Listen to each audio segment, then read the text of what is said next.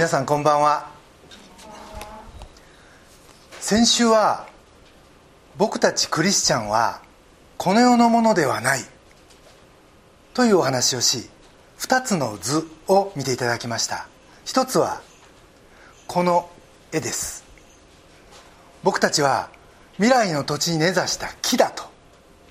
現在に生きまた現在にいろんな実を結ぶんだけどよく見ると根っこは垣根のあっちがあっち側にあって未来の側そしてそこから希望という養分を頂いている。それがつまりイエスキリストだと。だから僕たちはそこに根ざす限り放っておいても実を結ぶことができるという話をしました。つまり大事なのは根がどこにあるかということなんですね。そしてもう一つ見ていただいた図がこういう図です。最初は神が天と地を創造された。その時はこの金のみだったんですがでもアダムとエバが罪を犯しエデンの園から追放された時有限の世界が生まれ人間はこの黒の有限の世界にしか生きることができなくなりました。でも2000年前イエス・キリストが来られた。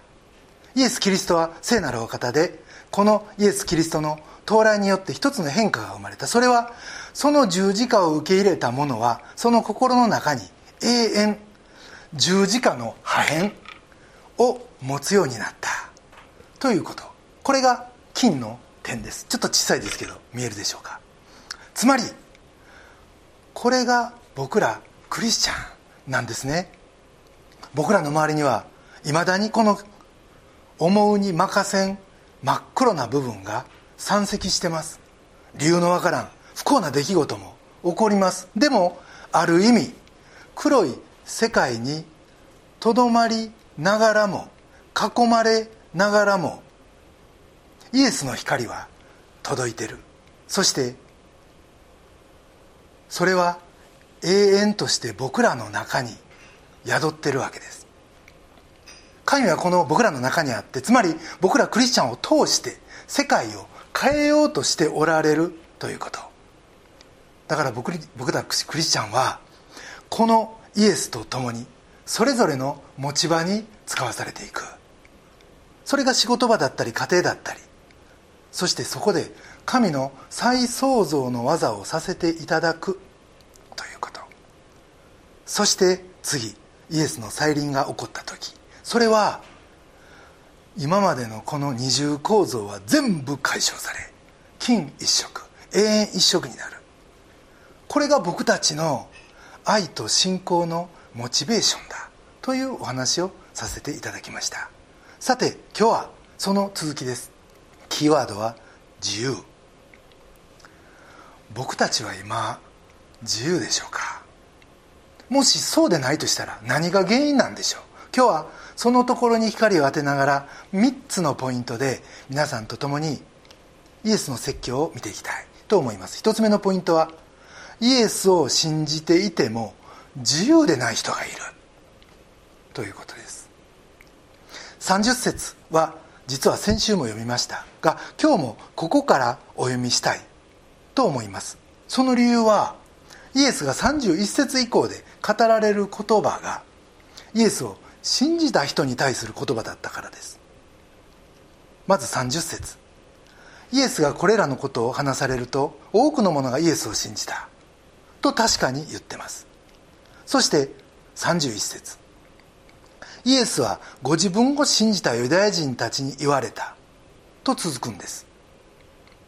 この2つを並べると話の対象が誰かというのがよく分かってきます。そしてもう一つこの3031を続けて読みたかった理由が僕たちの中に同じ神を信じてるはずのユダヤ人がなんであそこまでイエスを敵視し最終的に十字架につけてしまったんかという大きな疑問が渦巻いててそれに対する答えがここに隠されてるからです。つまり31節のイエスはご自分を信じたユダヤ人たちに言われた。これは信じたら OK というわけじゃなくいわゆる信徒かっこつきのに言うべきことがあったということなんですね。37節にはこうあります。私はあなた方がアブラハムの子孫であることを知っています。しかしあなた方は私を殺そうとしてます。繰り返しますがこれはイエスを信じた人たちに言ってるんですよね。さらに38節にはこんなことまで言われています。私は父のもとで見たことを話しています。あなた方はあなた方の父から聞いたことを行っています。イエスの言うご自分の父。それはもちろん神様です。でもそれとあなた方の父は違うということ。まあユダヤ人の父ですからひょっとしてアブラハム？でもそうではなさそうです。実はもっと後の44節でイエスはこんな踏み込んだことを言われるんですね。44節。あなた方は悪魔である父から出たものであってあなた方の父の欲望を成し遂げたいと思っています。悪魔は最初から人殺しで真理に立っていません。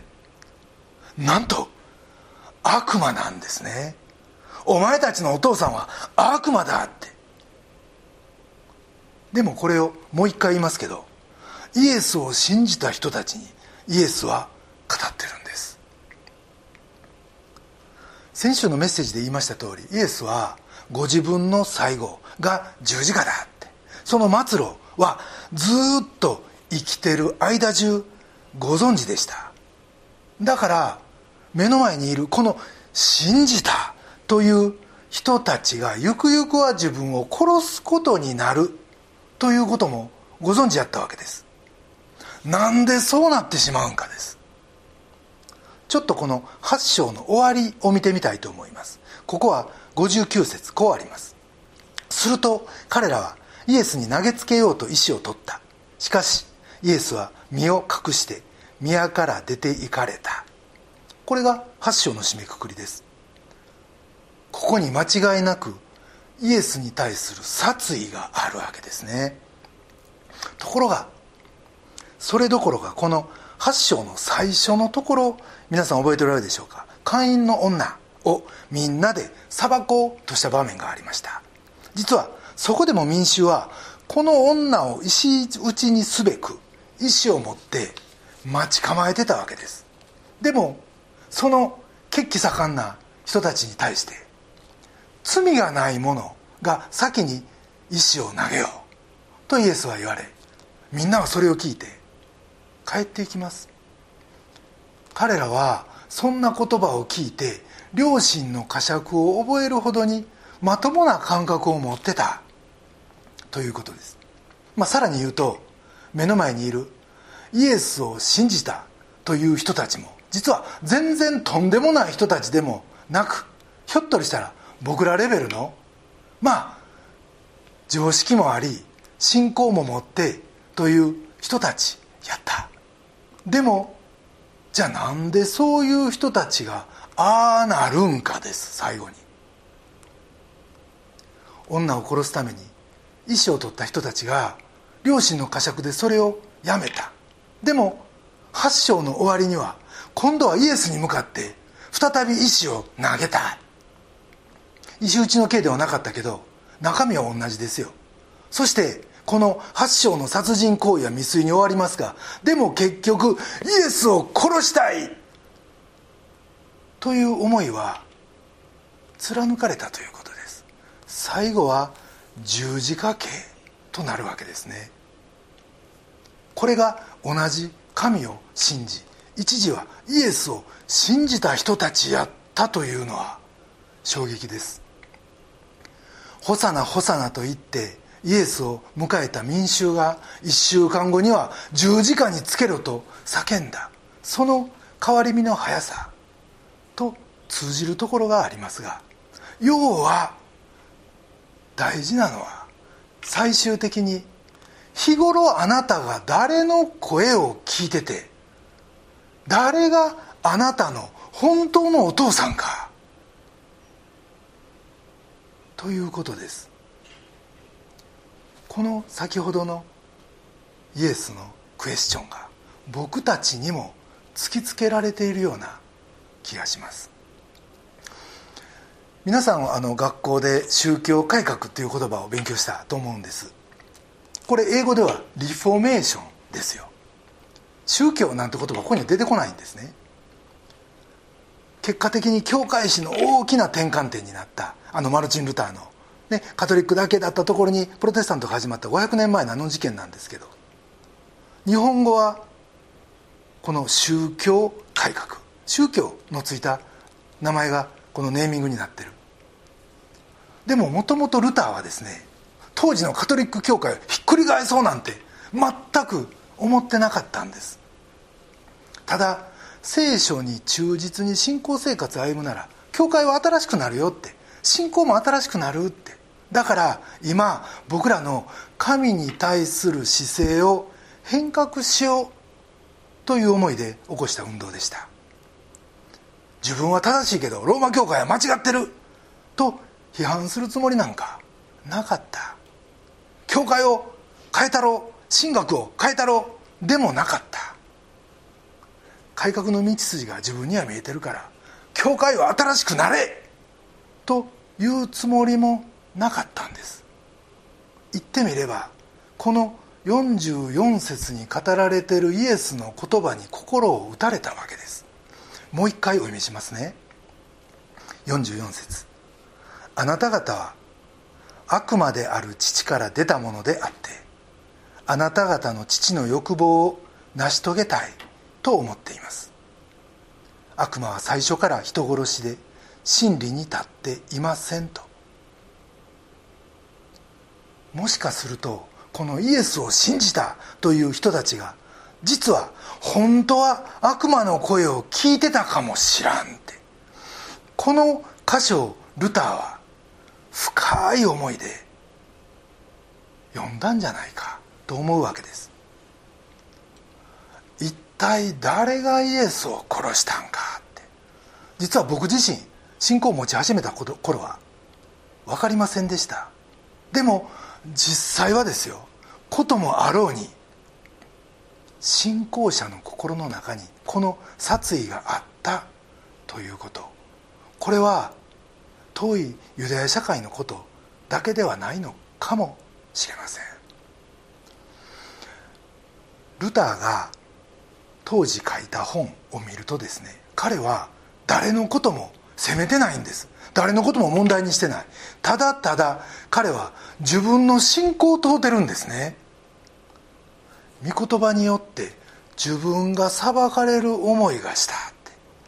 これひょっとしてこの御言葉俺に向かって主は語っておられるんじゃないか。そこから始まったんです彼は。だから僕らもそこから始めたい。と思います。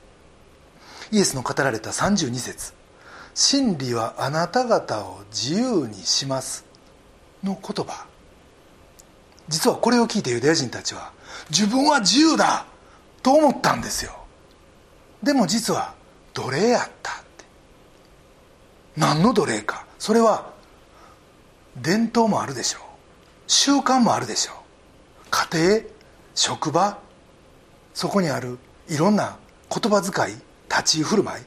とにかく彼らを取り巻く全てですよ。それは実は僕らにも問われてるんですね。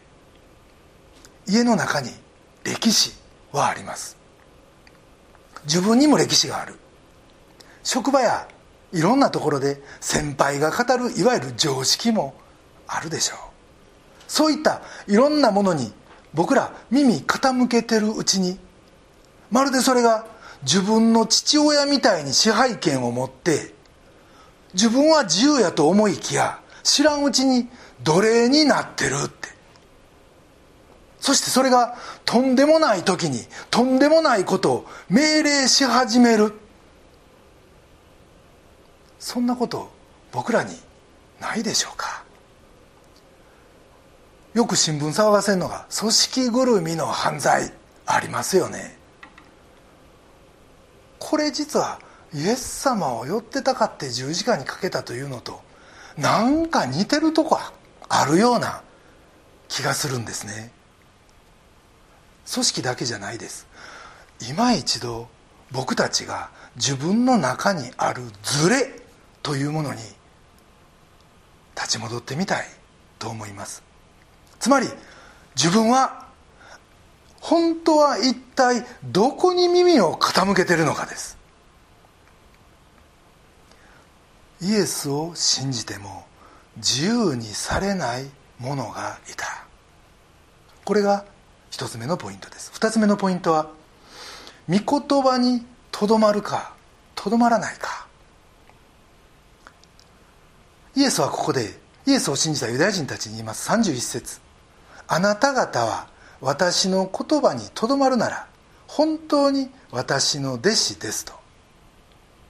この「とどまる」はとどまり続けるという意味でもあります。この「とどまり続ける」というのは御言葉を自分に対して言葉対して語られた言葉として捉え続けるということです。会員の女を彼らは御言葉を持って裁こうとしてやってきました。がイエスはその神の言葉を自分たちに向けて語られたわけです。お前こそ同じことしてないかって。そう言われてひるんだ。つまりこの瞬間彼らは御言葉を聞いたわけですよ。でも彼らの場合そこにとどまり続けることはできんかったんですね。イエスの言う「私の言葉にとどまるなら本当に私の弟子です」これは招きです。御言葉を自分に向けての言葉として捉え続けるならあなたは私の弟子だって本物の弟子だって真理に即した弟子だとイエスは言われます。実は僕えー、っと二十歳から、えー、19歳から42年間合気道をやってます。まあ最近は練習としてはもう細々なんでですけど、まあ、時間的にはまだとりあえず細く長く続いてます。で実はその始まりというのは大学の部活がそのスタートやったんですね。その時実は2年上にいた僕の先輩それが今の師範でもある佐藤先生という方です。まあ当時は先輩ですけど今はもう先生ですね。でこの佐藤先生とは今実は月島というところで小学生に一緒に指導させてもらってます。で実はイエス様のことをある時佐藤先生にお話したんですね。するとこんなレスポンスがあったんです。僕は富木先生とあ富木先生のことは後でお話しますね。僕は富木先生と長年一緒に過ごし富木先生の一挙手一投足が分かるからそれを伝えれるしまた応用もできる。でもあなたはイエス・キリストを見たんかって。見たこともないのにどうしてイエス・キリストのことが分かるのって。実はこの富木先生という方は僕たちの大学時代からの共通の大先生でこの富木先生は実は佐藤先生のお父さんと大学の柔道部の同期だったみたいです。だからもう先生が生まれる前からのそのお父さんと富木先生は親友やったみたいなんですね。で富木先生は僕が入学し入学して入部して半年で亡くなられてしまいました。が佐藤先生はその富木先生の動きを子供の時からつぶさに見てきた。だから今でもまるでコンピューターみたいに再現することができるんですね。で僕は富木先生も佐藤先生も知ってるからそれが分かるわけですよ。すごいなって思います。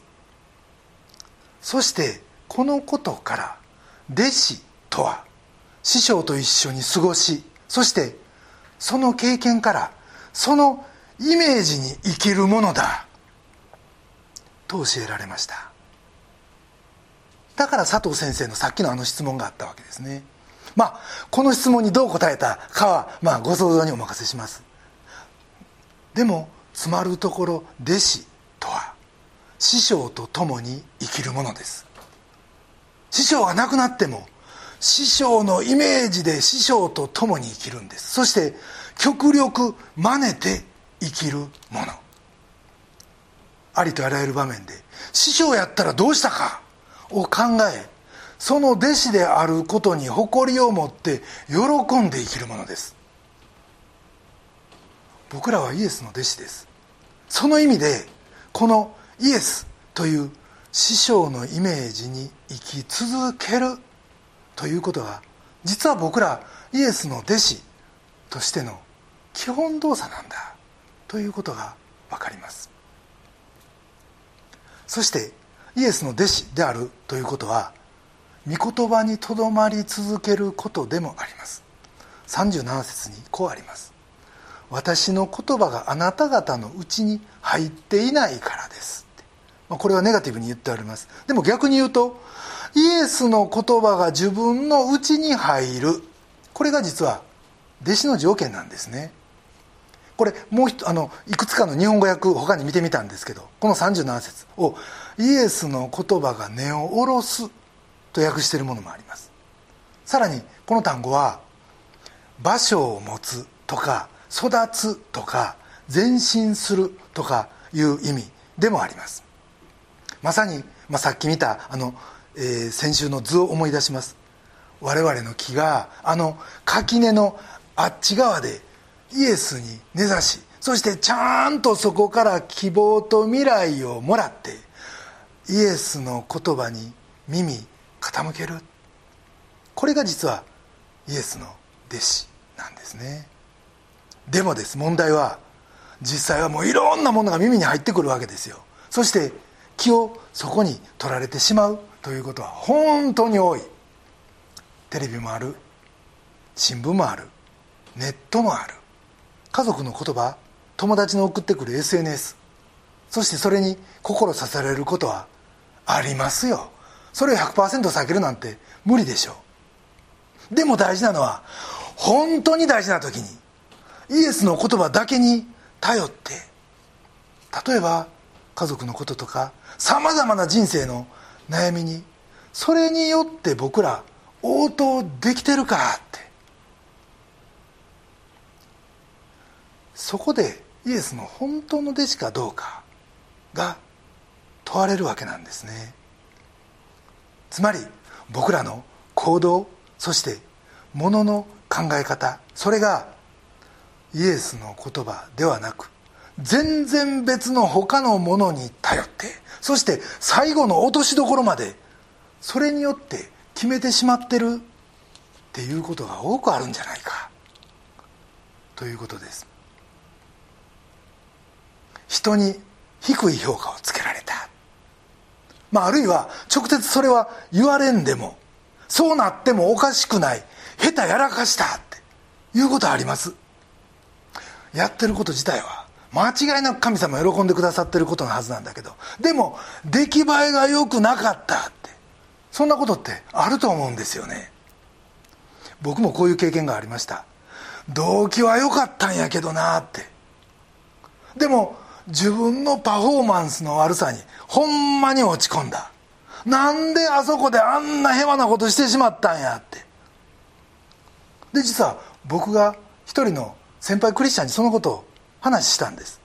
そうすると彼はこう言いました。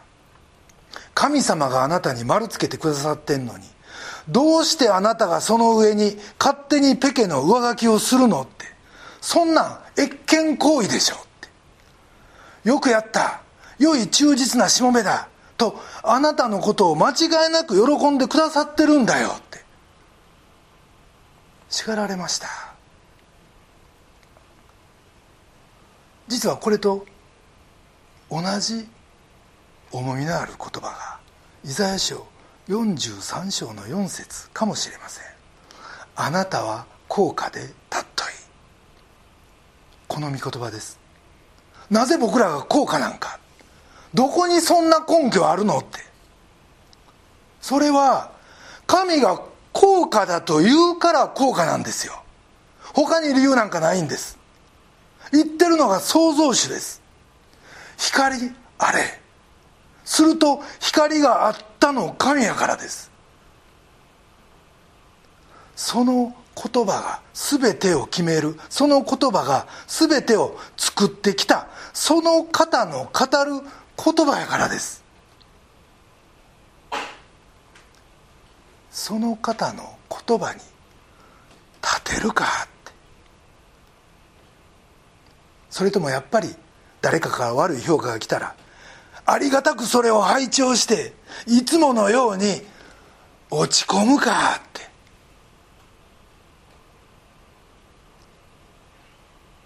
僕らが最終的に御言葉に立つかそれともそれ以外のものに立つかによってそれは決まってくるんですよね。一度御言葉に立つ立ち直りを経験してみてください。本当ええ意味で癖になります。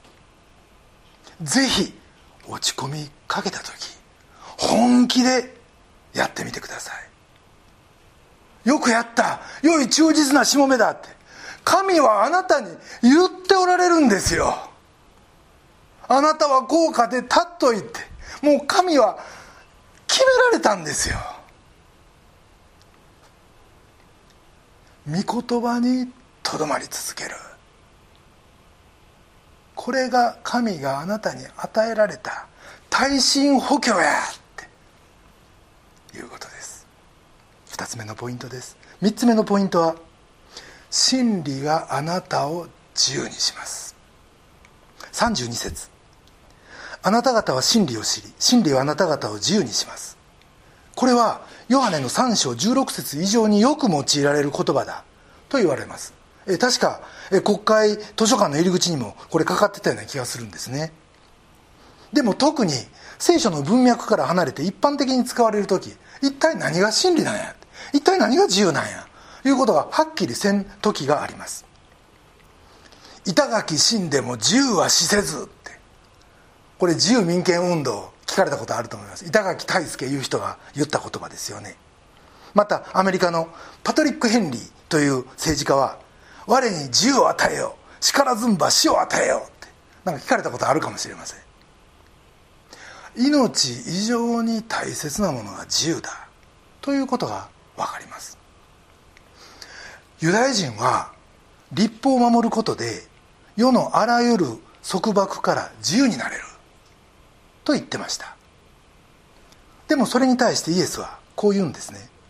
私の言葉にとどまって真理を知ったらその時あなたは初めて自由になれるって。実はこれが32節の意味でもあります。これに対してユダヤ人は何を言うのって私たちはずっと自由よというわけです。でも本当でしょうか？彼らはずっとローマ帝国の支配下にありました。ヨハネの19章15節ではイエスを十字架につけたいばっかりにカエサルの他には私たちには王はありませんとそこまでローマ皇帝におべんちゃら彼らは言うわけですよ。もう完全に奴隷状態でした。これに対してイエスの言う奴隷からの解放これは2つの意味を持ちました。イエスの言う自由。一つ目は罪の奴隷であることから解放されるという自由です。まずイエスは34節。こう言います。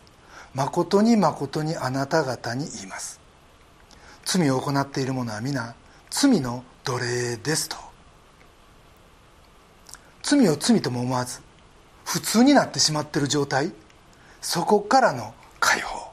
これはクリスチャンに与えられる一つ目の大切な自由です。今まで生活の中で罪がある。その罪の部分を見てそれを憎み始める。現状肯定できたけれどもいやそれをやめて否定し始める。これが罪からの解放なんですね。マルチン・ルターはクリスチャンの全生涯は悔い改めだ!言ってます。かつそれも中身で後悔したり反省したりで終わるのではなくそれが表に現れてくるそういう悔い改めが必要だと言ってるんですね。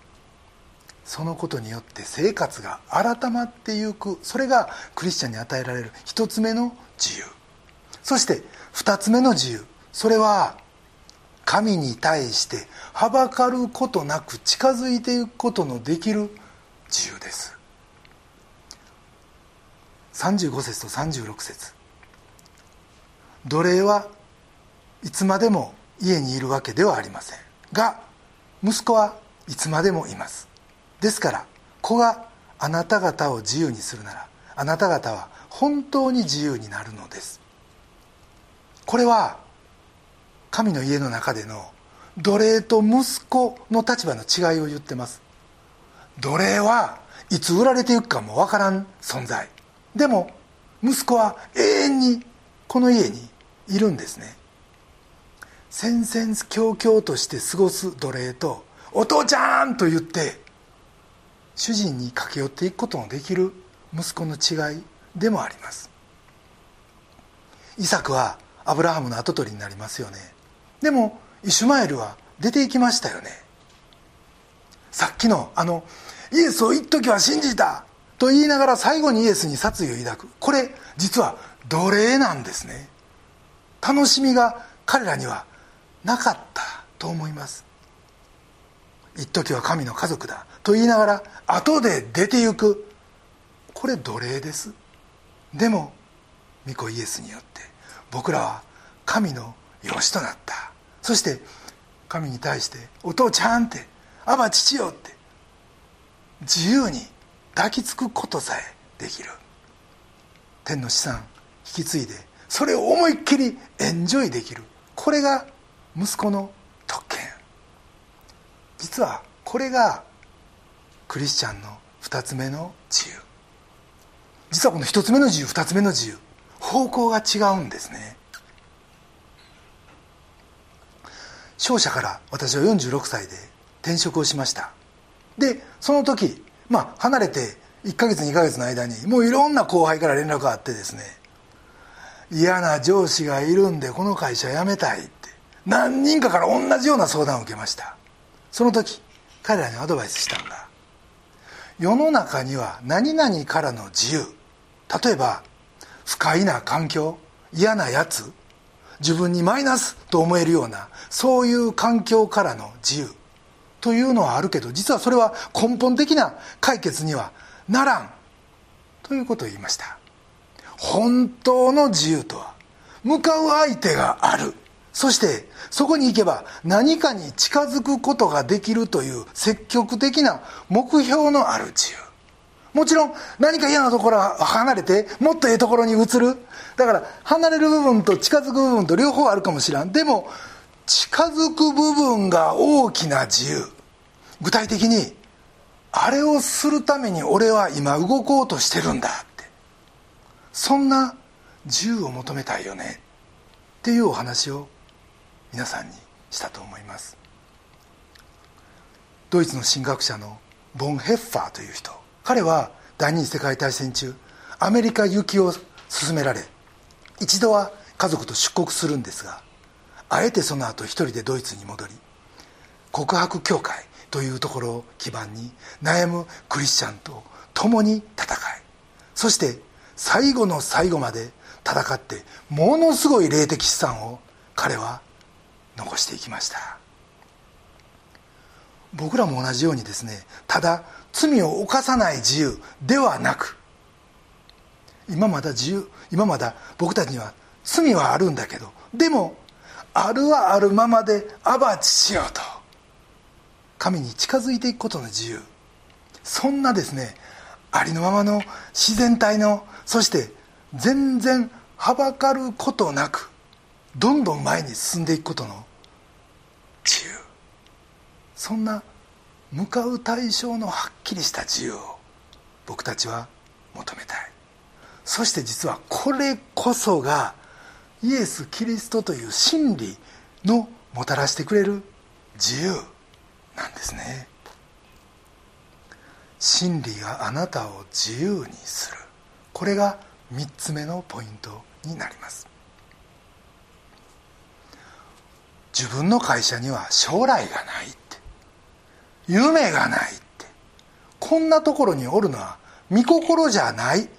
と思って苦しむクリスチャンビジネスパーソンは多いんじゃないかなと思います。でも一つだけ知っておきたいのは神があなたをそこに使わされてるということです。神の飯の一切ない仕事なんてありません。神はあらゆる仕事を祝され喜ばれそしてその祝福のためにあなたをそこに使わされてるということです。全ての組織全ての仕事両方の要素を持ってます。それは堕落と回復です。イエス・キリストはこの世にこの世にある堕落を回復に持っていくために全被造物をあがなうために刷新するために天を離れて来てくださいました。全ての人がそれを理解し受け入れたわけじゃなかった。だからまだまだ暗い世界が勝ち誇ったように僕らの周り取り巻いてます。あのさっきのあの黒い図とあの白い金色の点のあの違い。もうほとんど黒ですよ。黒の中に渦まれたようにも見えるそんな金であるあなたを使って世の回復を主はなそうとしておられる。ということです。今あなたの職場で神があなたに期待されているその回復の技は一体何でしょうね。困ってる人に声かけること。かもしれません。落ちてるゴミを拾うことかもしれません。いやいやそんなちっちゃなことじゃないかもしれん。ひょっとして首覚悟で。いやいや首覚悟言うたらむちゃむちゃしんどくなりますけど。でもあえて空気を読まずにその会社が抱えている不正を正すこと。そういう進言をしてみること。かもしれないですよ。神のドラマに期待してストーリーテラーである神に全幅の信頼を置いて今日も回復の使者としてイエス・キリストが歩まれたその歩みの超ミニチュア版もちろんサイズは全然違う。でもベクトルは同じ。そういう歩みを僕たちさせていただこうじゃありませんか。その時あなたは気づくでしょう。あ完全な自由を今手にしてるって。これは離れる自由じゃないですよ。向かっていく自由です。この異次元の自由がある。その自由を持って明日以降ぜひあなたの職場に使わされていっていただきたいと心から願います。それでは一言お祈りさせていただきます。天のお父様尊き皆を心より賛美いたします。私たちは弱いものです。世のいろいろな雑音に縛られてます。でもあなたの御言葉に立つ時そこに立ち続ける時あなたからの本当の自由をただくことができます。世には問題が満ちています。また私たちもこの肉を追う限りどうしても誘惑があります。でもあなたに根を下ろす限りあなたにつながり続ける限り天の前味である自由を味わうことができます。そのことをありがとうございます。なぜなら私たちは選ぶことができるからです。選ぶ権利があり選ぶ力も与えられているからです。どうぞここにあるお一人お一人があなたを選ぶものあなたを選び続けるものであることができますように。私たちの尊き救い主主イエス・キリストのお名前によってお祈りします。アーメン。